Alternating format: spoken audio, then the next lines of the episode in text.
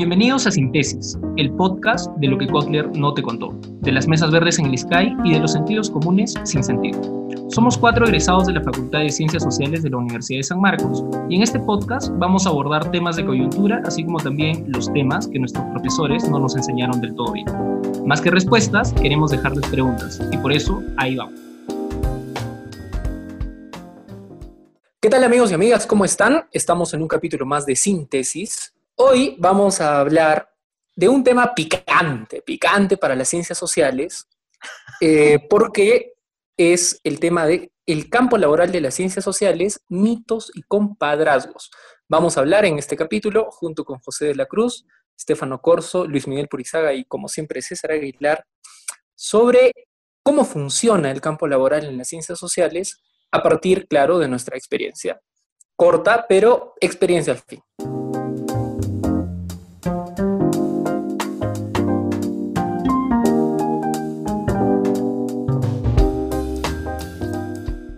Quiero empezar con Stefano Corso, porque él es uno de los más críticos de la formación académica en las universidades desde su experiencia en relación al campo laboral.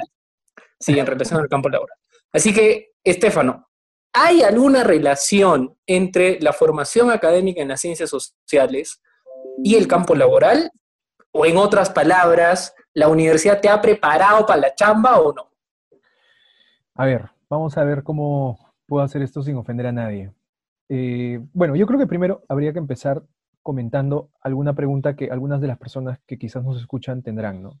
y que es una pregunta que todos nosotros hemos escuchado, ¿no? Cuando en nuestras casas hemos comunicado que queríamos estudiar una carrera relacionada a las ciencias sociales, lo primero que nuestros viejos nos han preguntado es, ¿y de qué vas a trabajar, no? O sea, ¿en qué trabaja un antropólogo, en qué trabaja un sociólogo, en qué trabaja un historiador?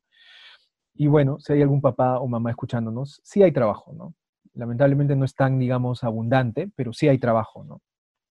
sobre todo para los, bueno, la gente que, se esfuerza, que, intenta destacar un poco, ¿no? Ya, el rollo emprendedor, pues, ¿no? Pero, pero tampoco, tampoco es que sea tan justo, ¿no? Tampoco es que sea tan justo. Ahora, por ejemplo, yo podría hablar de mi experiencia eh, de un año en la carrera en Villarreal y cómo era la formación con miras al campo laboral allí, a diferencia de San Marcos, ¿no? porque, por ejemplo, en Villarreal yo recuerdo que habían muchos cursos eh, aplicados, incluso la carrera de sociología en muchos aspectos se parecía a una carrera de trabajo social. Eh, o sea, habían cursos de, eh, de proyectos, habían cursos también que tenían que ver con, digamos, enseñarte dinámicas participativas para, para proyectos y cosas de ese tipo, ¿no? En cambio, digamos, cuando uno ingresa a San Marcos, los primeros dos años de la carrera eh, son bastante teóricos sobre todo, ¿no? O sea, no hay, no hay un enfoque en cuanto a, la aplicación que vas a tener de, la enseñanza en la carrera. Entonces, eh, yo no sé, digamos, qué es lo que les dan de comer en Católica. Eh, bueno, quizás esos son los, los contactos que tienen, ¿no? Porque allí, digamos, es muy fácil ver gente de sociología, de antropología, de historia, consiguiendo trabajos, desenvolviéndose mucho más, eh, bueno, de una manera mucho más abierta en, sus respectivos campos laborales. ¿no? Quizás el caso de sociología creo que es un poco más especial porque, a ver, si yo haría un ranking de las carreras que tienen, digamos, mayor appeal eh, laboral eh, de sociales, yo diría que sociología de todas maneras está arriba, ¿no? Y por sobre sociología, yo diría que arqueología, pero porque arqueología demanda una, digamos, es, un, es una especialidad muy, uh, muy particular. Chamba fija. Es chamba, fija, de todas maneras. Como obrero, aunque sea, pero es chamba fija. Eso sí. en cambio, por ejemplo, el campo laboral del antropólogo me parece, aunque quizás César me corrija, es un poco más difuso, creo, ¿no?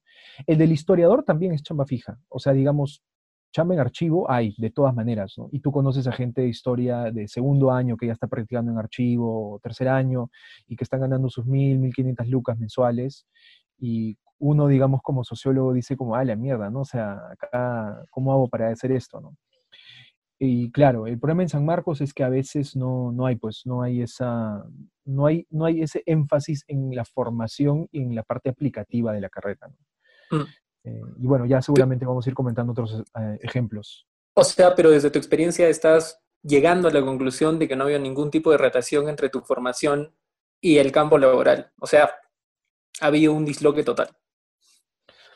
Yo, esa es mi apreciación. O sea, de todas maneras, y por ejemplo, los cursos de, prácticas profesionales eran básicamente como los juegos del hambre, ¿no? Porque, no, o sea, yo no te miento, y quizás José y Luis me corrijan, pero yo creo que fui la única persona de mi base que tenía prácticas pagadas, porque yo postulé, logré conseguir unas prácticas en el Ministerio de Cultura, en el lugar de la memoria, y digamos, eh, sí tenía prácticas pagadas, o sea, sí caía bajo el rubro de prácticas preprofesionales y luego profesionales. Pero yo recuerdo que tenía compañeros, o sea, que incluso tenían que hacer pasar, digamos, algún voluntariado o, ver la manera de, coordinar cualquier cosa que estaban haciendo con el profesor para que hagan valer esas prácticas. Y algunos profesores no querían, o sea, no te aceptaban un voluntariado como prácticas, sabiendo que conseguir prácticas en sociología al menos era muy difícil, prácticas pagadas. Ah. Eh, entonces sí, pues era, había muchas injusticias en ese sentido. ¿no? Claro, claro, claro. Ahora vamos a escuchar las voces, las voces de quienes lamentablemente no han tenido la, suerte de Estefano de tener prácticas preprofesionales pagadas. Este... No, se arruinó a nivel nacional este man, ¿eh? sí. A ver, Puri, cuéntanos si es que estás de acuerdo con Estefano, pues hay este disloque entre la formación universitaria y el campo laboral. ¿Tú has encontrado algún tipo de relación? ¿Has estado encaminado a tus sueños académicos? ¿Cómo ha sido la situación? Bueno, yo, sí creo que hay una especie de disloque, ¿no? Sí, yo, creo que sí la hay. Y, pero me arriesgaría incluso a, a decir de que las ciencias sociales, digamos, no son las únicas carreras, ¿no? Las que, tienen este disloque. Yo creo que en otras carreras de humanidades es muy posible encontrar algo parecido, ¿no? Ahora, em, sí, ahora, yo la verdad, eh, cuando estábamos planteando este tema, yo, yo, es que mi, caso es muy particular también, ¿no? Yo no, no, mi primera carrera. siempre especial. Bueno, pero. Tú chambeabas, ciclo de arranque, ya. Tú tenías para, para, no, es que para ser sincero... interno todos los días en la universidad. Terno y corbata. No, no, no. Lo que pasa es de que, bueno, para ser completamente honesto, eh, yo, sociología no fue mi primera carrera, yo ya había estudiado una carrera anterior, ¿no? Que era derecho. Entonces, eh, para ser sincero, eh, yo la verdad, cuando, cuando, cuando se presentó esta necesidad de llevar a cabo prácticas preprofesionales, yo, bueno, lo conversé esto con el profesor, que era el profesor justamente del curso, ¿no? Porque en San Marcos... Para ¿Quién era el profesor del curso? Ay, mira, en mi, en mi caso era un profesor que contrataron, era un profesor contratado, y, mira, el curso desgraciadamente fue tan intrascendente que ni siquiera me acuerdo el nombre, ¿puedes creerlo? No, no me acuerdo el nombre del profesor, pero la dinámica de, ese curso era de que eh, él nos daba como una especie de guía, ¿no? de, para, el llenado de, lo que se hacía en, las prácticas, nosotros teníamos que llenar esa guía y luego nosotros este, se alcanzábamos a final del semestre, ¿no? Y bueno, y las sesiones, algunas de las sesiones de clase, porque no teníamos, digamos, clases todas las, semanas, algunas de esas sesiones de clase era para comentar un poco cómo era la experiencia laboral, ¿no? Ahora, yo, para ser sincero, eh, yo le, expliqué mi, mi, caso particular a este profesor y dio la casualidad de que yo justamente e, en ese semestre yo estaba dictando ¿no? en otra universidad. eh, estaba dictando en una universidad, entonces yo le dije, mire, yo no, no tengo prácticas, eh, digamos, en la carrera de sociología, pero yo le expliqué mi caso particular, mire, yo tengo otra carrera, yo ahorita estoy dictando en otra universidad, este, bueno, y ese es mi trabajo, ¿no? Ahorita estoy trabajando de esa forma, estoy trabajando y estudiando. Y él me dijo, bueno, no hay ningún problema, entonces este, hacemos una convalidación aquí, no habría ningún inconveniente. Entonces, por ese lado, la verdad, yo, yo bueno, pues no, específicamente mi experiencia de prácticas pre no, no, no fue como, no, no, fue pues este, relacionada a la sociología, ¿no? Para ser sinceros. Ahora, sí, sí, sí, luego que, bueno, yo, yo terminé de estudiar sociología, por, por el mismo perfil que yo tenía, yo más bien lo que yo deseaba era un, espacio laboral en donde yo pudiera combinar estas dos cosas que yo ya había estudiado, ¿no? Que era derecho y, sociología. Entonces, no quería ir a un espacio en donde solamente viera temas de derecho porque se dejaba de lado las ciencias sociales, ni tampoco quería ir a un espacio donde solamente viera sociología porque se perdía de, se perdía este, lo, lo, que yo había estudiado antes, ¿no? Que era derecho también. Entonces, yo sí buscaba un espacio en donde pudiese combinar las dos cosas de una, de una u otra manera. Entonces, en ese aspecto, en, en, el trabajo que estoy ahora, pues tengo la suerte de que sí, ¿no? Eso es uno de los pocos espacios donde siento que se pueden combinar ambas. Ahora, definitivamente, este, sí, en el trabajo en el que estoy, para ser sinceros, si tuviéramos que hablar en porcentajes, es como 60% derecho, 40% ciencias sociales, ¿no? De hecho que sí se ven, hay un balance de todas maneras. Incluso yo en, el trabajo que hago siempre intento meter el tema de las ciencias sociales y un enfoque más de ciencias sociales, pero, mm. pero, pero definitivamente no es pues 100% sociología, ¿no? Entonces, por eso mi caso sí es particular. Bueno, ya seguiré comentando más adelante. Para, ¿Qué tan particular? que, sí, para que nos entiendan los que nos están escuchando del caso particular de Luis Miguel Purizá, porque él es un caso particular. Este, él trabaja en el Instituto de Defensa Legal, en IDL, no sé por qué no lo dice, y tiene un espacio en Soros, pues hermano, o sea, Soros te ha acogido en la sociología y el derecho. Pero bueno, lo, este, lo, iba a decir, lo iba a decir, lo iba a decir más adelante para hacer expectativa, pero ya arruinaste la expectativa, pues. Este, igual, para los que nos están escuchando, se pueden dar cuenta que estamos acá frente a tres sociólogos y un antropólogo, y valgan verdades, por lo menos en San Marcos, eh, sociología es una carrera privilegiada dentro de las ciencias sociales porque tienen una estructura, al igual que el trabajo social, que les permite hacer prácticas preprofesionales. Y hasta incluso las organizaciones estudiantiles, como el Centro de Estudiantes, también se preocupa por eso. Eh, cosa contrario con la antropología, que estamos abandonados a nuestra suerte. No hay un curso de prácticas preprofesionales, o bueno, no había cuando, cuando yo estudiaba, eh, y el centro de estudiantes tampoco se preocupaba por eso. Así que vamos a ver esas cositas más adelante, pero creo que vale la pena hablar un poco con José, que es uno de los más analíticos del grupo, eh, preguntarle por qué hay este disloque entre academia, formación académica y espacio laboral. O sea, ¿qué crees que se debe este disloque? ¿no? Porque, claro, todos coincidimos en que hay un disloque y todos los que nos escuchan también se dan cuenta si pues, hay un disloque, hermano. Lo que nos enseñan poco o nada tiene que ver con, con lo que chambeamos, ¿no? Y con las herramientas que utilizamos en la chamba, sobre todo. Sí, pues la vaina va por el lado que la formación, principalmente en San Marcos, está orientada hacia la investigación. En sociología, en antropología, el énfasis es formar a un investigador entonces, en un país en el que la investigación importa poco, salvo que seas congresista y quieras tumbarte a un candidato, ahí puede ser importante, ¿no? Pero la investigación es muy poca valorada. Las investigaciones que tienen mucho empuje desde las ciencias sociales son las que están eh, trabajadas desde la economía, ¿no?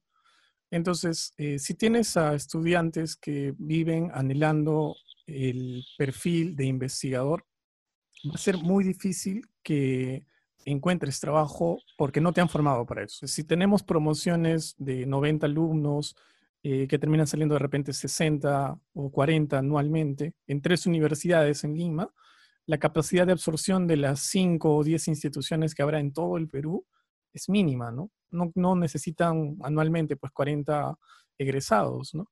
Eso por un lado. Y por el otro lado, que la investigación está muy orientada hacia el lado cualitativo. Eso tampoco es valorado en el Estado, porque lo que el Estado necesita es profesionales que nos ayuden a tener indicadores para saber qué tanto estoy avanzando en relación a mis metas. Entonces, por lástima, ese es, un gran problema.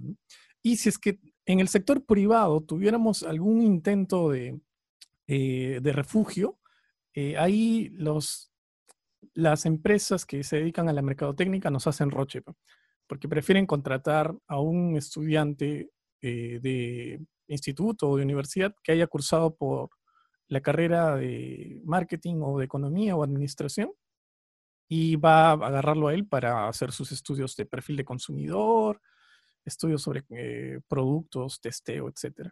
Yo lo digo esto porque transité en algún momento por la carrera de marketing, ¿no? Y el, el, el, ingreso era... ¿Por dónde no has transitado, hermano? Puta, que nos estamos enterando acá de que también por marketing has pasado. Hermano, hay, que, hay, que, vivir de todo en esta vida. Soy así como San Agustín, para conocer el mal tengo que este, despreciar un poco el bien. Entonces, este, ya pues cuando estuve hecho en marketing me di cuenta que este rollo era como que ah, ah, necesito gente que es de marketing. No porque haya este, un refinamiento en, el, en, la, en la formación, sino porque estás orientado a saber de que, oye, quiero generar eh, atracción para mi producto. En ciencias sociales, más bien, el perfil que tenemos, y creo que tiene que ser cuestionado, es de que nosotros estamos permanentemente golpeando al mercado. Pues. Entonces, ¿cuál es el problema del país? Ah, el problema es estructural y viene del neoliberalismo que defiende el capitalismo. Y entonces, ¿quién te va a querer contratar, hermano, para que hagas tu comercialcito de champú, para que vayas a, este, a promover la venta de comida peruana en Mistura? No, pues hermano, nada, no, no van a creer. Y los estudiantes tampoco creemos cuando estamos en el pregrado, no creemos en eso. Creemos de que el, el mercado es el culpable de todo y cuestionarlo es nuestro principal objetivo antes que ayudarlo a crecer. Entonces, si tenemos el primer factor que es que yo quiero ser investigador y le sumamos el otro que es el que no me llevo bien con el mercado, creo que el aislamiento se justifica medianamente, ¿no? Claro, pero también el, aislamiento tiene que ver del otro lado, ¿no? O sea, que también lo mencionabas. Eh, al Estado y al contexto en el que vivimos le interesa poco o nada las ciencias sociales. O sea, el 0,08 de porcentaje del PBI que le destinamos a la investigación es a la investigación en general. Ahora hay que saber cuánto de ese porcentaje va para las ciencias sociales, que es un dato que no lo tengo, pero es insignificante insignificante. o sea, no, no perdamos de vista el CONCITEC cómo nos mira, ¿no? O sea, las investigaciones que, salen de ciencias sociales, al menos hasta el año pasado, no eran valoradas por el CONCITEC. Recién ahora, tu investigación puede ser valorada, pero si trabajas de manera interdisciplinaria. Entonces, sí. Este, y mínimo tiene que haber un economista en tu equipo, si no, no claro. vale. claro, y básicamente como que nos dan una carga peyorativa, pues no, porque es como que tu investigación no importa excepto que la coyuntura me lo exija. Entonces recordaremos nosotros a amigos que han sido invitados a programas de radio, televisión, cuando nadie les podía explicar el evento que estaba frente a sus ojos. Por ejemplo, el, ascenso del FREPAP, ¿no? Llaman a mm. gente que hizo tesis en ese tema para que les explique. Y ahí recién... Claro, llamaron a Carlito Raez. Sí, yo, yo, yo quería agregar algo, algo a lo que decía José, o sea, y me parece que es importante mencionarlo también, pero o sea, yo diría que en las facultades sociales siempre hay un porcentaje de gente que estudia la carrera, al menos eso fue mi experiencia en San Marcos, ¿no? que simplemente como que no tenía idea de lo que hacía estudiando en una universidad y menos aún estudiando una carrera de ciencias sociales. O sea, para ellos era como una excusa para decirle a sus papás que estaban estudiando. ¿no? Y eso también pues no, o sea, no, no ayuda a que las ciencias sociales puedan posicionarse dentro de un espacio determinado y, digamos, generar una demanda y una oferta laboral. Mm. Por otro lado, también... Que, esperabas eh, como que hacer el traslado a carreras más... Exacto, o sea, era como que voy, a estar, voy a estar dos años acá y me voy a meter a Derecho, o a Economía, o a Ciencia Política, una cosa así. Y eso es, eso es algo que, que, pasa bastante, ¿no? Y bueno, sí, o sea, había gente que quería investigar como la conspiración del BIT para controlarnos a todos, ¿no? Y esos eran como que sus temas de investigación. Entonces, evidentemente, pues, ¿cómo, cómo chucha consigues un trabajo a partir de eso, pues, tío? O sea, la gente está recontra huevada, man. Por favor, chicos, si nos están escuchando. O sea, una, una cosa que es, que es muy cierto también es que, y eso sí es culpa de la facultad, y creo que la, facultad eh, o las facultades podrían adentrar un poco más en eso, pero es algo que, digamos, me, invitaron a un evento que tenía que ver justamente con el tema del mercado laboral de los estudiantes y, por ejemplo, si tú ves los principales temas de preocupación de la ciudadanía y, digamos, que requieren algún tipo de solución, lo que te enseñan en la facultad no está para nada orientado a eso, ¿no? no hay actualidad teórica en ese sentido, ¿no? Claro, o sea, temas relacionados, por ejemplo, a eh, la cuestión criminal, ¿ya? O temas eh, que estén vinculados a temas de gestión, ordenamiento territorial. O sea, no hay nada enfocado a eso, ¿no? Estás leyendo puta a Habermas, pues, ¿no? O sea, que de, hecho es importante, lo necesitas, pero eh, sí, pues. Sí, mucha abstracción, ¿no? El, tema va por muchas cosas, hemos, em, ya hemos hablado 20 minutos sobre el tema, de esta distancia que existe entre la academia y la formación académica con eh, el campo laboral. En efecto, hay una distancia. Si eres chivolo y nos estás, nos estás escuchando, preocúpate por esta distancia, pero se puede salvar esta distancia, ¿no? Porque las experiencias de personas mayores, ¿Cómo igual que nosotros, universidad lo, lo arreglas? se puede salvar, ¿no? Este, se puede salvar. ahorrando, vayan Claro. ahorrando, vayan ahorrando. Este, sí, hay varios factores, factores internos de cada facultad, al igual que San Marcos, las facultades de ciencias sociales en el Perú tienen sus propios problemas, como la desactualización académica, la desactualización de temas de investigación, eh, tener mucha perspectiva crítica antes de una apertura a las, situaciones que, a las situaciones que estamos viviendo, y sobre todo esta lejanía de las ciencias sociales a la política pública, ¿no? Parece que en cuanto a formación, las ciencias sociales tienen a la política pública como la apestada en la formación, ¿no? O sea, no nos, no nos enseñan casi nada o nada para pensar, reflexionar y hacer política pública. Ese es un tema importante. Pero vamos al otro lado, o sea, a lo que sí es picante, ¿no? Porque estas cositas se hablan entre chelas, siempre se, va a haber generaciones hablando de esto, pero vamos a lo picante, ¿no? O sea, ¿cómo funcionan estas redes para conseguir chamba, ¿no? Porque después de este abismo, ¿cómo es que han estado consiguiendo chamba ustedes y cómo es que normalmente se consigue chamba en ciencias sociales, más aún recién egresado y con un recorrido temprano?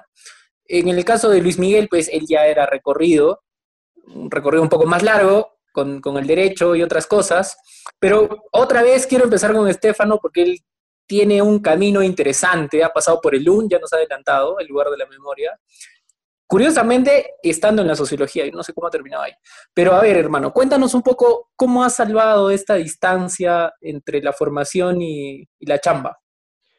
Mira, yo, yo sí me atrevo a contar algo de cómo es que yo llego al LUM, por ejemplo, ¿ya? Que creo que es importante porque eso también, o sea, yo sí lo tomé como una lección de vida, ¿ya? Eh, y también sirve para ilustrar este ejemplo de cómo se crean redes en el mundo de las ciencias sociales en particular, pero en general, digamos, en distintos campos laborales, ¿no? Yo no puedo hablar por el caso de los economistas o los abogados, pero en ciencias sociales, por ejemplo, yo comento algo, ¿no? Eh, cuando estaba en la, en la, facultad, en el pregrado, y ustedes también participaron eh, en algunas de esas sesiones, tuvimos un cineclub, ¿no? Que claro. se inició y se impulsó. Y una de las, eh, una de las uh, digamos, de las uh, semanas que tuvimos de proyecciones, se hizo en torno a temas de memoria, ¿no? Que en ese momento consideramos que era un, un tema que se podía. ¡Oh, está con el polo! Está con el polo, mi causa. Sí, sí, tengo el polo, era... es, es, mi tía, hermano. está con, está con su, su, su, su, su polo para lavar, para lavar la ropa. Eh, y bueno, o sea, vimos que era importante posicionar el tema de memoria, porque éramos pues chivolos idealistas ¿no? en, en la facultad. Posteriormente, y eso también fue un poco de suerte, un montón de gente que había visto el tema, que eran, digamos, egresados y que habían trabajado el tema desde las ciencias sociales, estaban trabajando en el proyecto del LUM. Entonces, cuando yo voy a mi, a mi, a mi, a mi, en mi entrevista, porque estas eran convocatorias abiertas que hacía el, el, Ministerio de Cultura, y yo había postulado a una antes, por ejemplo, para, para ser parte, como, para ser asistente de museografía de la Casa Museo Mariátegui y no, no la conseguí porque, pues, puta, o sea, no tenía ningún tipo de experiencia en eso, ¿no? Pero había postulado y me llamaron para la entrevista. ¿no? Pero en el caso de LUM, yo comenté, ¿no? Y me había relacionado a un montón de gente que veía, digamos, ese tema por esta iniciativa que había tenido en la facultad. ¿no? Y yo creo que eso fue un factor que, que al menos a mí me, me, ayudó mucho para conseguir ese trabajo. ¿no? no digo que haya sido determinante, pero creo que sí fue importante para ello. ¿no? Eh, pero bueno, en mi experiencia, y creo que eso es algo que todos vamos a ir comentando, ¿no? Definitivamente hay redes en el mundo de las ciencias sociales y creo que hay espacios que también están copados de ciertas comunidades. Por ejemplo, no es ningún secreto que la católica ha copado el Ministerio de Cultura, ¿no? O sea, eso es creo que algo que es evidente, ¿no? Y cuando yo estaba en Villarreal, eh, y eso era algo que me sorprendía mucho, pero en ese momento muchos, mucho, mucho del campo laboral de la municipalidad de Lima estaba copada por gente de la Villarreal, porque existía esta dinámica de que entraban egresados y esos egresados posteriormente recomendaban, jalaban a, a nuevos egresados. ¿no? Lo mismo claro. que sucede, digamos, en la católica, etc. ¿no? En el caso de San Marcos, y ese es un caso, digamos, que sí vale la pena comentarse, la gente no establece comunidades. O sea, el sanmarquino no es muy pocas veces hay, hay, comunidad, hay comunidades o redes laborales de sanmarquinos extendidas, ¿no? eh, que también se debe a que pues hay un tribalismo y un sectarismo que es como que no, ni cagando, pues ese weón nunca va a entrar acá a este espacio, ¿no? O sea, yo voy a cuidar este espacio como si fuera mi chakra y, eso también no, ayuda mucho, ¿no? Pero bueno, en mi caso, eh, yo sí, como repito, ¿no? Yo, yo fui muy afortunado porque yo pasé de tener un año de prácticas preprofesionales a pasar a un año de tener prácticas profesionales en el LUM. Y bueno, allí terminé, digamos, el, el, año límite de prácticas pre y pro. Y luego de eso, a través de, eh, bueno, una serie de, de, contactos también, me, me, pude, digamos, me salieron algunas consultorías, ¿no? Que para mí en ese momento, y eso también es otro, digamos, ese es, digamos, una, un, sí, voy a dar un tip, ¿no? O sea, era como que, oye, ¿sabes hacer esto? Y por más de que no sabía hacerlo, yo decía, puta, sí, weón, yo soy un experto en esa weá. Y, y, aprendí haciéndolo en el momento, ¿no? O sea, tendría que ser bien huevón para decir, no, pues no sé hacerlo, ¿no? O sea, sobre todo tratándose de cosas relativamente simples.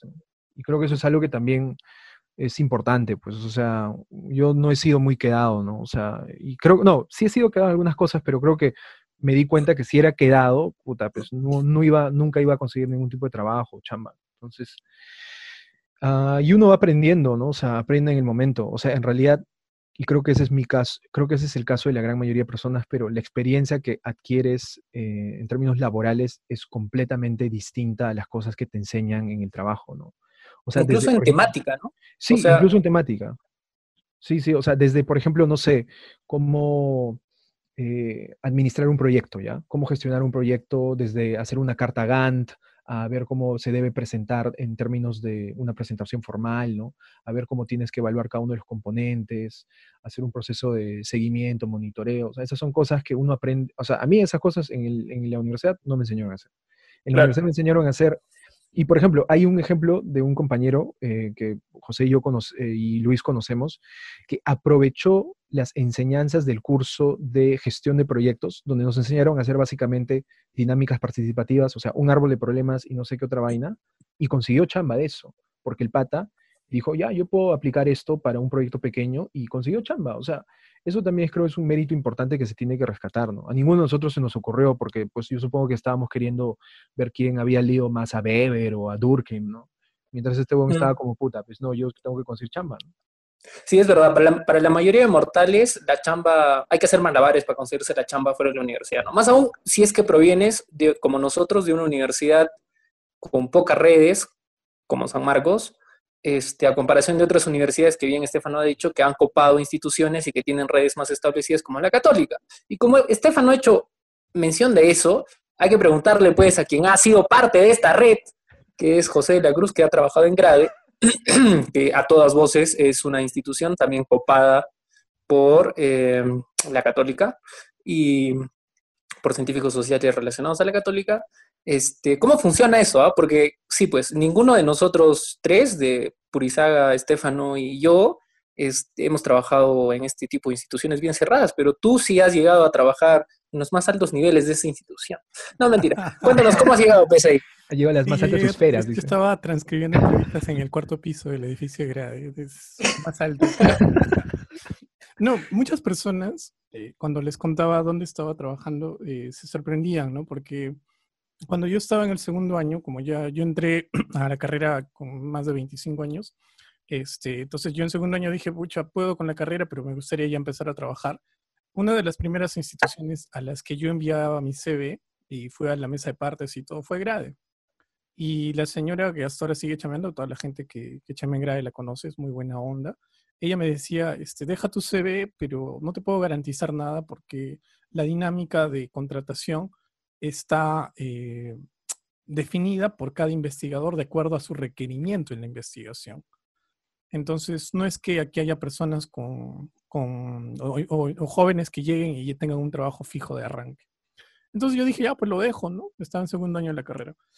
Pero ya cuando terminé la carrera, eh, tenía un, amigo egresado que trabajaba en temas de estudios urbanos, que es muy capo él, entonces, eh, con él yo conversaba de vez en cuando. Para eso yo estaba haciendo una especialización en geomática. Es una cosa bien chévere para generar mapas. Y ya les he contado mucho de eso. Entonces él me dijo, oye, este, en Grade están buscando gente que necesite, eh, perdón, que pueda hacer eh, sistematización de información en mapas, pero también quieren que la primera etapa ayuden a recolectar información.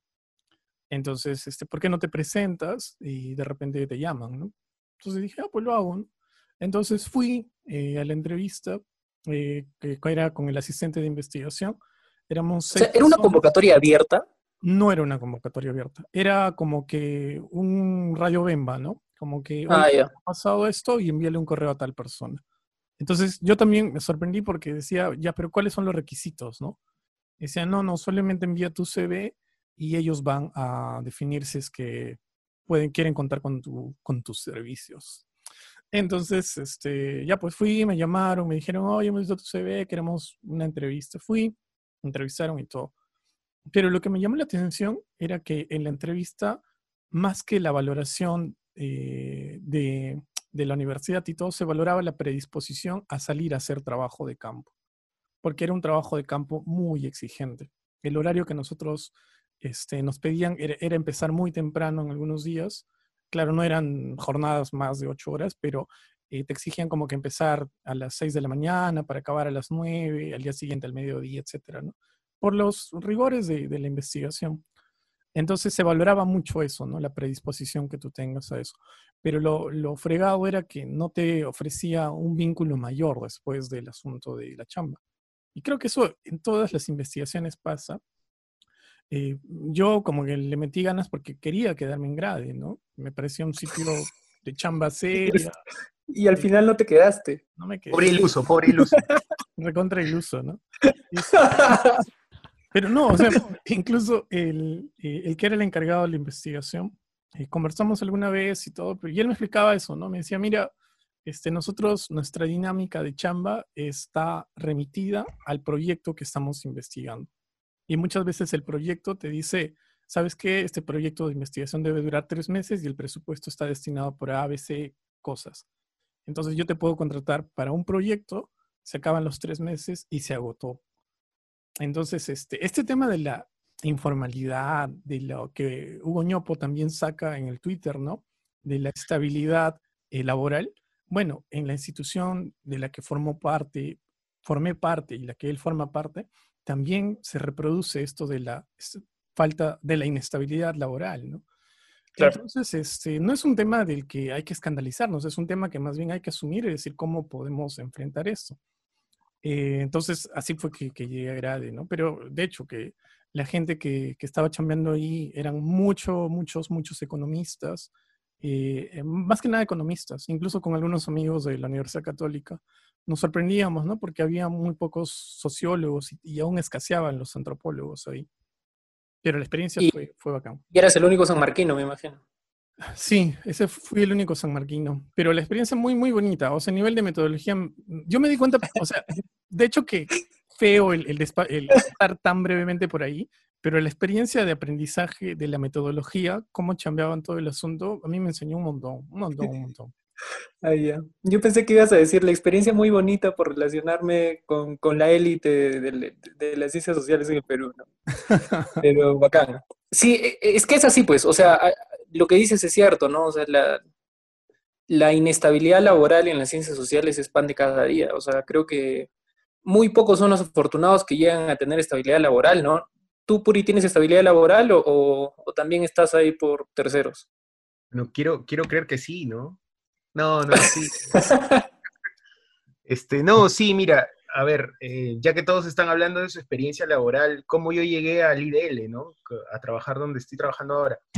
En realidad, eh, yo en el último año de, la carrera de sociología, eh, teníamos un jefe de práctica este, no voy a decir su nombre acá porque tal vez él no quiere ser nombrado, así que yo no lo voy a mencionar. Pero él en ese momento, él estaba, él estaba trabajando en, el IDL, ¿no? Y justamente él eh, implementó un proyecto de trabajo con comisarías, ¿no? Un tema de seguridad ciudadana. Y para eso necesitaba, digamos, eh, asistentes, ¿no? Asistentes para llevar a cabo el proyecto. Era un proyecto de trabajo, ¿no? con, con policías. Entonces, eh, él dijo, bueno, ¿quién, ¿quién, de la clase, ¿no? Ah, ¿Quién deseaba, quién deseaba este, ser parte de este grupo? Porque el trabajo era los fines de semana, me parece, ir a, asistir, ¿no? A unas charlas con policías. y incluso en las mañanas también, de lunes a viernes, algunos días. Entonces, yo en ese grupo yo entré, ¿no? Porque me interesaba, ¿no? Me, interesaba. En realidad, eh, quería probar mucho de diferentes temas de las ciencias sociales. Entonces, quería ver un poco más, a ver qué onda con trabajo policial, seguridad ciudadana, tenía que ver con normas también, ¿no? Ese, ese tema a mí siempre me jala de una u otra forma. Entonces comencé, comencé a trabajar durante todo ese año, obviamente eso era ad honorem, ¿no? Nos daban pues un refrigerio y nada más. Este, pero fue una, fue una experiencia interesante, ¿no? Porque, claro, conoces cómo funciona por dentro una institución, en este caso la policía, este, hubo un trabajo de sistematización, de recojo de información, fue, fue muy bacán. Entonces, eso fue mi último año de carrera. Ya terminó ese, ese trabajo, terminó mi último año de carrera. Yo estuve después todo el siguiente año eh, haciendo, bueno, dictando, porque bueno, yo seguía dictando en, otra universidad. Este, y a la par me salió como una, una, especie de consultoría también de este, de este compañero, de este amigo, que, me, que también, bueno, él seguía trabajando en IDL y me dijo, oye, mira, este, necesitamos un, un alguien que haga recojo de información de cierto tipo de data que nosotros hemos solicitado a municipalidades, ¿no? Necesitamos que tú hagas también el seguimiento, el rastreo, el, recopilarla. Y entonces este, yo dije, ya, ok, no hay problema, no lo hago. Y, prácticamente todo ese año, pues, estuve recorriendo todas las municipalidades de Lima, ¿no? Eh, más de una vez. Entonces, este, recopilar información, sistematizar y todo eso. Y bueno, ya eran dos trabajos que hacía en esta institución, ¿no? Bueno, prácticamente por fuera, ¿no? Obviamente este, este trabajo de recopilación, sí, eso fue, fue pagado, ¿no? Fue como una consultoría externa. Y, y, luego, y luego él me pasó la voz y me dijo, mira, están necesitando un asistente de investigación para esta área en específico. Me dijo, no es la área en la que yo trabajo, es otra área que ve justamente temas de políticas públicas en temas de justicia.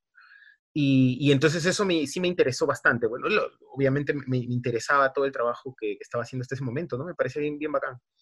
Y, entonces dije, bueno, ya está, voy a presentar mi, mi, CV. Me dijo, manda tu CV a este correo electrónico, van a hacer entrevistas, eh, luego van posiblemente te entrevisten. Y, bueno, eh, yo mandé, pasó como una semana y media, me llamaron por teléfono, ya la, coordinadora de esta área, ¿no? De trabajo, y me dijo, mira, este, queremos entrevistarte, ¿qué día eh, eh, puedes venir tal día? Entonces dije, ya, ok, fui, me entrevistaron, les gustó mi perfil y, bueno, y de ahí me quedé, me quedé, ¿no? Historia de éxito el de, Luis Miguel, pues, siempre una historia de éxito, el chico particular. Pero, o sea, a ver, primer mito que, o sea, ya habiendo mostrado la distancia que hay entre formación y chamba, primer mito que se cae es que sí, siempre hay chamba, ¿no? O sea, eh, por lo menos las chambas que, se tienen no son las esperadas, pero siempre hay una chamba, a menos que alguno de ustedes se haya quedado sin chamba en algún momento. Mira, yo, yo, yo, quería, sí, yo, yo quería decir algo en relación a lo que estaba comentando Estefano y lo que estaba comentando José antes, ¿no? Yo creo de que hay, hay dos, dos, dos, enseñanzas, creo que, creo que podemos sacar por nuestras experiencias en particular, pero es una, son enseñanzas transversales, ¿no? Yo creo que siempre es importante estar haciendo cosas de una u otra forma, pero siempre estar haciendo cosas. Por ejemplo, en el caso de Estefano, nosotros también fuimos parte de ese cineclub, ¿no? muy bonito el cineclub. Podemos decir su nombre, el cineclub, ¿no? Claro que sí. Claro, no, sé por qué tú te guardas los nombres, hermano. O sea, acá nadie te va a denunciar. Ruinas, circulares. Del, abogado, piensa que todo. Ruinas circulares, ¿no? El cineclub se llama Ruinas Circulares Cineclub. Fue una muy bonita experiencia que hicimos desde San Marcos con muchos compañeros, no solo de sociología, de diferentes, de diferentes carreras fue una muy bonita experiencia. un grupo bien bacán. Sí, fue muy, muy bonito, muy bonito, en verdad. Este, proyectamos documentales, películas, eh, hicimos conversatorios, llamamos gente, fue muy bonito. Y, yo creo de que eso, de una u otra forma, obviamente cuando, cuando comenzamos haciendo esto, este, pues la idea no era, ay, esto nos va a servir para conseguir trabajo. Eso no se pensaba. Lo hacíamos porque, bueno, nos, parecía que era sumamente importante, interesante sobre todo, y, y a nosotros nos llenaba bastante. Entonces, este, pero mira, ese, yo creo que hay, por ahí puede estar un, consejo, ¿no? Siempre estar haciendo cosas de una u otra manera. O sea, a nosotros nos llamaba en ese momento la atención hacer ese tipo de proyectos. Eh, pero a otro de seguro, si lo tuyo es, no sé, pues escribir eh, reseñas, pues dedícate a, de, fondo a hacer reseñas y mandar tus reseñas a todo lado, ¿no? O escribir papers, bueno, sigue y dale y dale con eso, que en algún momento eso va, va, a tener un efecto positivo. Eso o sea, siempre estar activo, siempre estar haciendo algo, sea lo que sea, obviamente relacionado pues este, a, tu carrera, pues, ¿no? Porque se entiende que lo estás estudiando porque te interesa. Y lo segundo que creo que sí sería importante es, es, hacer este análisis de... Hay, hay otras universidades, yo, yo tengo la teoría de que no es que estén mejor preparadas o académicamente los estén formando mejor que a nosotros. O sea, porque yo también tengo amigos en católica y muchas veces teníamos los mismos problemas. O sea, sentíamos, por ejemplo, de que no, no, no, no teníamos una buena formación en metodología cuantitativa, por ejemplo, ¿no? de investigación cuantitativa. Entonces, eh, no, no, no, nos sentíamos bien formados en eh, programas estadísticos, en el R, en el Stata, en SPSS, en fin, ¿no? Y eso, eso no era solamente de, compañeros de San Marcos, o sea, como digo, yo, yo recuerdo haber conversado con muchos compañeros de Católica y sentían lo mismo, ¿no? La mayoría de tesis, ellos decían también, sí, acá la mayoría de tesis son cualitativas porque la gente no domina tanto metodologías este, cuantitativas, entonces no va por ahí. Pero algo que sí tiene Católica y otras universidades de ciencias sociales es de que institucionalmente, desde la propia institución, desde la propia universidad como institución, sí le dan mucho énfasis a crear esta dinámica de comunidad. Sí, eso es muy importante. entonces, por ejemplo, tienes en Católica una, una asociación de egresados, em, tienes espacios en donde lo que se hace es una especie, digamos, como de seguimiento del trabajo de, de, sus alumnos una vez que ya son egresados, ¿no? Incluso tienes profesores que ellos son profesores que investigan y que son parte de, centros de investigación y obviamente a los mejores de su clase los jalan para estos institutos de investigación, ¿no? Entonces ahí está, el nexo está clarísimo, ¿no? Claro. universidades como San Marcos, desgraciadamente, no, no, no, no fomentan esta creación de comunidad desde la propia institución. Entonces, no tienes eso. E, e, entonces, son los mismos alumnos los que tenemos que construir esa lógica de comunidad. Y esa lógica de comunidad, pues, es cohesionarnos. Eh, si, si, están buscando un asistente de investigación en el lugar donde yo trabajo, yo lo primero que hago es pensar en un samarquino. O sea, yo eso lo tengo clarísimo, ¿no? Lo tengo súper, súper metido en la cabeza. Porque claro, a nosotros nos cuesta porque tenemos que construir redes, tenemos que construir redes de contactos, que es lo que se presenta en todo trabajo, que eh, nuestra propia universidad no, se, no, le da la importancia en fomentar, en construir, ¿no? Entonces, eso, por ejemplo, es, es, otro, es, otro, es otro, una de las grandes, una de las grandes brechas que creo que son importantes este, superar, ¿no? Claro, claro, pero eso, o sea, esa, esa historia simpática de universidades que construyen redes, este, también tiene sus límites, ¿no? Y hay que decirlo, o sea, son redes bien endogámicas, o sea, y ese es un problema no solo para el, ambiente laboral en las ciencias sociales en general, sino para, eh, para los núcleos académicos en las ciencias sociales y el desarrollo incluso del conocimiento. o sea, toda red, ¿no? Una red siempre es endogámica, o sea, digamos, la lógica es, la lógica de la red es que tú llamas a la gente de que por A o B tiene alguna afinidad contigo, es de tu confianza, entonces... Pero en todo caso el asunto no, no iría por ahí, sino el asunto es si de verdad se valora el mérito, pues, ¿no? Que no bueno, sería En efecto, no se valora el mérito, pues. O sea, a eso me refiero cuando son muy endogámicas, ¿no? Porque llega a tal punto de recomendación que se pierde de vista la excelencia académica o, el mérito académico. Porque, o sea, por ejemplo, voy a contar una, anécdota, no es mía, porque Puri no quería que la cuente, pero la voy a contar.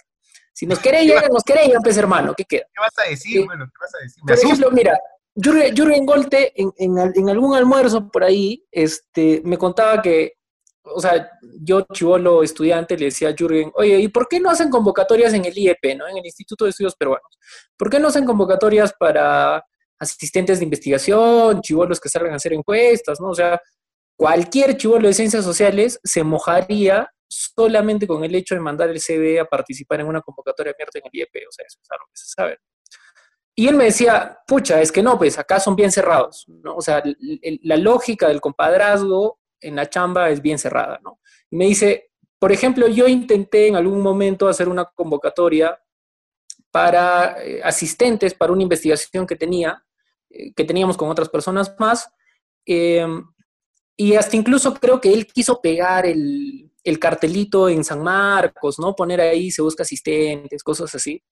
Y, o sea, él me cuenta que Julio Kotler lo llamó a su oficina y le dijo, este, oye, Jürgen, no puedes hacer eso, ¿no? O sea, eh, en vez de hacer eso, mejor vamos a llamar aquí a, algunos investigadores que nos puedan contactar con sus asistentes de investigación y ellos llamen a sus asistentes de investigación a la vez y así se mantenía la red de la católica.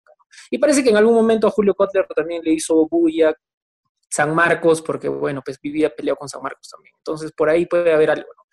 Pero llega a ese nivel, o sea, no es algo que, no sea cierto, no es algo que sea de resentimiento, o sea, llega a ese nivel las redes de compadrazgo y, de formación de academia. ¿Tú le dijiste a Jürgen que te recomiende con el IEP o no? No, no, no. Pero no Felizmente no. si hubiera estado Carlos Iván, sí, ¿no? Pero no, no había alguien con quien cambiar ahí. Pero porque, o sea, hablarse con un investigador de la talla de Jürgen, yo, por ejemplo, nunca he hablado en persona con él, pero sé que es un importante personaje investigador del IEP. Entonces, es como que si él me da la bendición, ya pues, ¿no? O sea, me tomarán en cuenta al menos, ¿no? Bueno, no había necesidad porque tenía bendición también de otros profes, ¿no? O, sea, es que también mi, experiencia no escapa, ves, a la, a, un bendito, era un bendito, César. y a la experiencia de, de, otra gente en ciencias sociales que se sabe que casi todo es por bendición y por elección de tus redes, ¿no? Este, las chambas que he tenido, por ejemplo, todas ha sido por sugerencia y recomendación y ninguna ha sido por postulación. Eh, y eso es algo común en las, ciencias, en las ciencias sociales. O sea, yo recuerdo que una vez postulé a un trabajo en el Ministerio de Cultura en el área de interculturalidad, si no me equivoco. Y lo curioso fue que el nadie, nadie salió elegido, sino el, concurso salió desierto. Yo estaba en último año de universidad, creo, no sé, creo que sí, último año de universidad. Y con una amiga que éramos los finalistas, que también era de San Marcos, vimos que quedó desierto y nos miramos las caras. Y al mes siguiente hicieron otra vez la convocatoria y yo no volví a postular y entró una chica X que ni siquiera había postulado en el primer, la primera selección, una cosa así. Fue algo gracioso. Pero el resto de chambas fue igual por sugerencia y recomendación, ¿no? Y felizmente fueron buenas chambas. O sea, a diferencia, a diferencia de la mayoría, sí a mí me han contratado para investigar cosas un poquito más grandes, ¿no? Hasta incluso hacerme cargo de una investigación. Pero bueno, esa es otra historia que sí, claro, tiene que ver con la red. Claro, el asunto problemático es cuando tú estás en el cuarto año y quinto año de la carrera, ¿no? Es como que es el momento en el que te exiges ya empezar a producir porque en comparación a otras carreras, necesitas apoyar con ingresos y como decía Estefano al principio, eh, la gente espera algo de ti, ¿no? O sea, que le digas que el capitalismo nos está llevando al precipicio, tu mamá no te va a decir, ya, hijito, está bien, vamos a hacer la revolución, ¿no?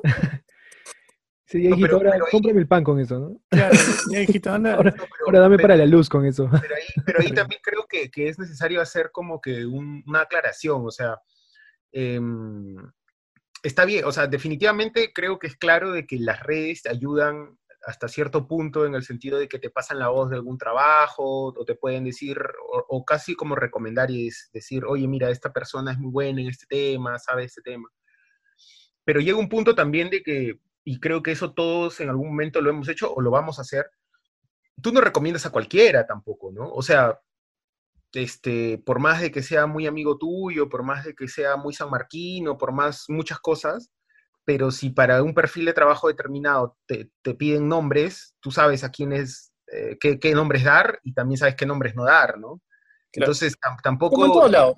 No, todos, todos hemos pecado de, de la argolla, ¿no? Pero digamos, nosotros somos sanmarquinos, así que tenemos una, reivindicación histórica para hacerlo, weón. O sea, Dios mío. Somos subalternos, ¿no? Somos subalternos y podemos quejarnos de la argolla por más de que la hagamos. Sí, pero es verdad. Yo, yo, Sí, yo sí sigo insistiendo mucho en esto de, de, claro, o sea, la universidad donde estudias también, y esto es, esto es una, esto es totalmente cierto, ¿no? La universidad donde estudias también marca la pauta de qué tipo de, relaciones y de redes tejes. Sí, totalmente. y, estas relaciones y redes hasta dónde llegan. Entonces, por ejemplo, un economista bueno, no, quiero, eh, un, economista de la Pacífico va a tener una posibilidad de acceder a, redes y espacios y, relaciones que lo pueden llegar incluso hasta ser ministro de Economía. Hola María Antonieta Alba, ¿cómo estás? O, pero un, mismo economista, un, economista de otra universidad, pongámosle una universidad pública, es un poco más difícil, ¿no? Porque el acceso a las redes y a las relaciones... cama. Son, muy, ministro, ministro de Economía. Claro, entonces, entonces aquí eso, eso está muy claro, me parece, y eso no solamente en ciencias sociales, ¿no? Cuando uno elige ¿Qué pasa con, con, la gente de provincia, no? O sea, ¿qué pasa con la gente Peor aún. Claro. Peor ¿Qué ha aún. pasado con tus amigos de la UNSAC? Exacto. Por eso, por eso Exacto. digo, o sea, elegir una universidad no es solamente elegirla por una gran plana docente o por, este, qué sé yo, una buena currícula, sino también, ni, ni- tampoco porque tiene un gran edificio, ¿no? Con bonitas lunas y todo, ¿no? Un gran campus, un, campus moderno. No, no, no va tanto por ahí, sino también es este, este otro aspecto, ¿no? Que es la- la posibilidad de acceder a espacios que Porque- no todas las universidades te brindan eso, ¿no? Hay que ser conscientes y Lo realistas que con eso cuenta este, el doctor Purizaga es interesante, ¿no? Porque él- La con unos amigos que, que viajaron a- al Congreso de Sociología el 2016, si no me equivoco, el Congreso de Estudiantes, decían que los estudiantes de Sociología de Puno no se dedicaban a la sociología. Decían, pero tienen plata porque se dedican al comercio. Entonces, ellos mismos decían, a nosotros no, o sea, la sociología es como que, ya, bueno, o sea, necesito un cartón para pasado por la universidad, pero yo no la, vivo de la impronta puneña. Claro, Claro, es- esa es bien puneña, ¿no? claro. Para colgar tu título en la pared y, y dedicarte al negocio De familiar. repente de muchos limeños también, o sea, no, no es una cosa extraña, ¿no? Sino porque la gente termina metiéndose a cualquier carrera pues, creyendo de que después va a ser ah, un traslado, ¿no? Claro, pero tam- que- o sea, a lo que voy es, en provincia, la posibilidad de que tú llegues a tener lazos con sanmarquinos incluso es también remota, como un sanmarquino podría, yo, le- podría llegar a establecer lazos con alguien de la Universidad Católica, de la Pacífico y etcétera. Así está la distancia, ¿no? Sí, es verdad, es verdad. Y, y por último quería mencionar algo, ¿no? Que tiene que, que ver también con, con la temática de interés que tenías de estudiante y al final va cambiando con las chambas que has tenido porque son las chambas a las que has podido tener acceso, ¿no? O sea, eh, Estefano, por ejemplo, ha estado interesado en migraciones, ¿no? Y, y ahora está viendo temas de seguridad ciudadana. Eh, por ejemplo, un, un- un buen amigo nuestro, Fernando Ríos, es un capo en música desde la antropología, pero ahora está chambeando en otras instancias del poder que no están relacionadas a, a su tema de interés, ¿no? O sea, son muy pocas personas las que en realidad logran trabajar en, lo que en realidad querían. Porque claro, eso tiene que ver con lo que decía este, Purizaga, este, en las chambas que te escogen. Y acá salió, sa- salió un informe interesante del Ministerio de Cultura, ¿no? De decir discriminación al momento de conseguir chamba. O sea, eh, y también la Universidad Pacífico había hecho un, un reporte sobre el tema de comparar y mandar CVs eh, de calidad académica similar, solo que con apellidos distintos y con procedencia universitaria distinta. y siempre, es muy, muy... siempre los blanquitos eran los que ganaban el puesto. ¿no? Bueno, o casi siempre. Eh, así que va por ahí, creo, ¿no? O sea, yo pensé que ahora íbamos a meterle un poco más de rollo de, de anécdota y, y- y- y de quemar chisme, porque dije que era picante, pero no fue así. Así que si quieren cerrar con algo más, a buena hora, si no, despedimos el programa, pues. Bueno, yo te cuento una anécdota que es como que para que veas cómo... Voy a contar un chistecito, un chistecito. No, no es un chiste. Es cuando yo estaba en el tercer año, eh, me di cuenta que una cosa importante era saber armar tu CV, ¿no? Porque una cosa es que tú digas encuestador en IMACEN y otra cosa es que digas eh, encargado de la transcripción, de las, del recojo de datos en campo durante la campaña X, ¿no? Entonces me di cuenta de que eso pesaba y yo por amigos de amigos eh, tenía una amiga que estaba en la gerencia de recursos humanos de una empresa bien grande. Entonces ella estaba en una etapa de capacitación y conversé con ella y le dije, oye, eh, me he dado cuenta que muchos de los que estudian en sociales conmigo eh, no saben cómo armar un CV. Y tú tienes como que las fijas de cómo llegar y qué información exponer, pues, ¿no? Porque que yo diga que soy este, proactivo y revolucionario no es tan atractivo como decir que sé Excel a nivel intermedio. Entonces ella me dijo, sí, pues es verdad, ¿no? Eh, sí, le digo, oye, ¿y no te gustaría hacer como que un taller con dos sesiones breves de cómo armar un CV? Y me dejó así en visto terrible. Y le volví a escribir tres veces más. Y mi amiga me dijo, este, como que, ¿San Marcos?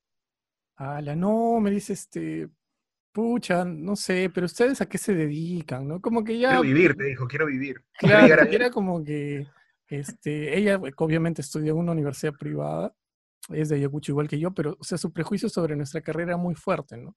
Una vez yo ya la mole- son de broma como que parchamos el asunto, pero me dijo eso, ¿no? De, primero que cuando tú escuchas, siendo de una universidad ajena, sobre sociales San Marcos, es que es gente que está predispuesta a delinquir, ¿no? Es como que... Claro, son terrucos, ¿no? Son terrucos. Claro, claro. Entonces, ya es Claro. que te den chamba, pues, hermano. Que Arellano te busque para que hagas una Y, encuestita. y, y de ahí, si terminas trabajando en IDL, puta, tu sueño terruco se cumple, pues, hermano. Ya, terruco, te Claro. pagan por ser terruco, ¿no? Ya, que se olvidó de ti, ¿no? Son los estigmas, pues, que se manejan, ¿no? Desgraciadamente. pues. Pero, ¿qué se hace? Pues se, se- va- se tiene que hacer algo frente a esos estigmas, pues. Hay que destruirlos.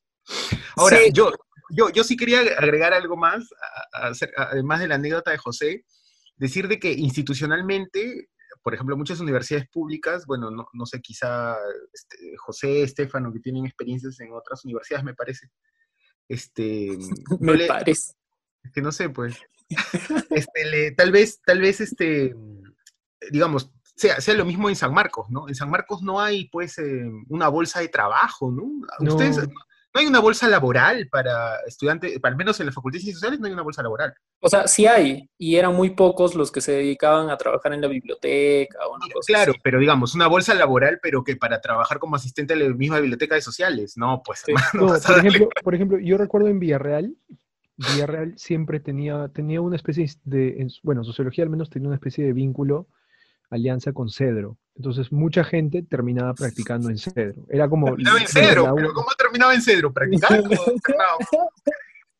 O sea, pero era más que nada, creo, por los por las profesores, profes- profesoras de, de trabajo social, que hacían, bueno, tenían algún tipo de vínculo formal allí y, y así hacían prácticas, no pagadas, pero digamos, era como institucional, ¿no? Claro. Ahora, ahora también, eh, para complementar lo que decía, lo que decía Estefano, también es cierto que en la Facultad de Ciencias Sociales, al menos hasta el momento en que nosotros salimos, este, la facultad no tenía convenios con organizaciones, con ONGs, con instituciones, entonces no, no, no habían convenios, no sé, la verdad, creo que no había un interés tampoco por, de, las, de las escuelas por, por est- establecer convenios con instituciones. Entonces, sumaba a todos los problemas que ya se estaban mencionando, ¿no? Los que- que mencionaba José acerca de que el perfil está muy enfocado a la investigación. Pero hay una Este, cosa que es bien fuerte sobre eso, que si Mm. tú a muchos administradores de la educación en la facultad les preguntas a qué se dedica un sociólogo, no te va a dar una respuesta práctica. Ya, entonces, el hecho de que no puedas definir en términos prácticos, aterrizados, qué puede hacer un sociólogo, ya te dice cómo está orientando el, el plan de estudios, ¿no? Y eso de No te digan es complejo, ¿no? Es complejo. Claro, o sea, mira, es hermano, complejo. complejo, o sea, decir que no Analiza, puede hacer analiza la sociedad. Claro, analiza. Depende, ¿no? Es complejo. Todos los profesores que nos han enseñado en sociales, ¿quiénes hacen investigación aplicada? Claro, eso también es puta. No hay, no hay. O sea, tienes. Mejor no voy a decir nada más, hermano, pero no, no, no tienes un, no tienes Qué profesores. miedoso eres, nadie te va a querellar, cholo. Mañana, No tienes- mañana un pescado muerto en la casa de Puri va a aparecer. Claro. Cuando Puri vaya a la oficina de. Nicolás a decirle que le, que le firme la recomendación, va, va a pensarlo dos veces. Un kilo Pero- de chuleta podrido mañana en la puerta. No, no. Lo que, lo que estoy diciendo es que, bueno, si nosotros hacemos una revisión de cuántos profesores de nuestra fac- de la Facultad de Ciencias Sociales hacen investigación aplicada, vamos a encontrar de que son muy, muy pocos. ¿Y cuántos de esos jalan a los alumnos? Menos Claro. aún. Exactamente.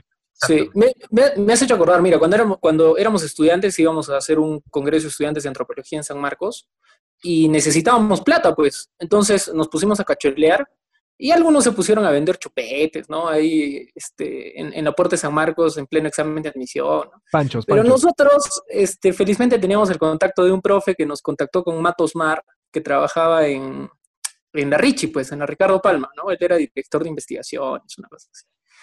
Y Matos Mar nos ofreció, pues, creo que mil soles, una cosa así, solo por seleccionar artículos de periódicos de los últimos 20 años que tenía archivado ahí, este, solo para, solo para seleccionar, o sea, recortar artículos relacionados a migración, a los temas que le interesaban a Matos Mar, ¿no? Eh, y al final, Matos Mar, puta, nunca nos pagó, no hizo contrato, y seguro así, historias como esa, este, hay muchas más, no solo de estudiantes, sino de egresados, ¿no? Porque la mayoría de gente que sale a chambear en ciencias sociales, chambea sin un contrato, o sea, son muy pocos que- los que tienen estabilidad laboral y son menos los que tienen un contrato, o sea, la mayoría de veces es solo Yo, yo creo que contrato verbal. Como último consejo a, los, a, la gente de ciencias sociales que quiere conseguir una chamba, no saquen un, un podcast donde le chanquen a todas las instituciones en las que quieran encontrar chamba. Ese creo que es un buen consejo. Sí, aquí yo voy a estudiar ingeniería civil porque ya de hecho que, en sociales no la hago.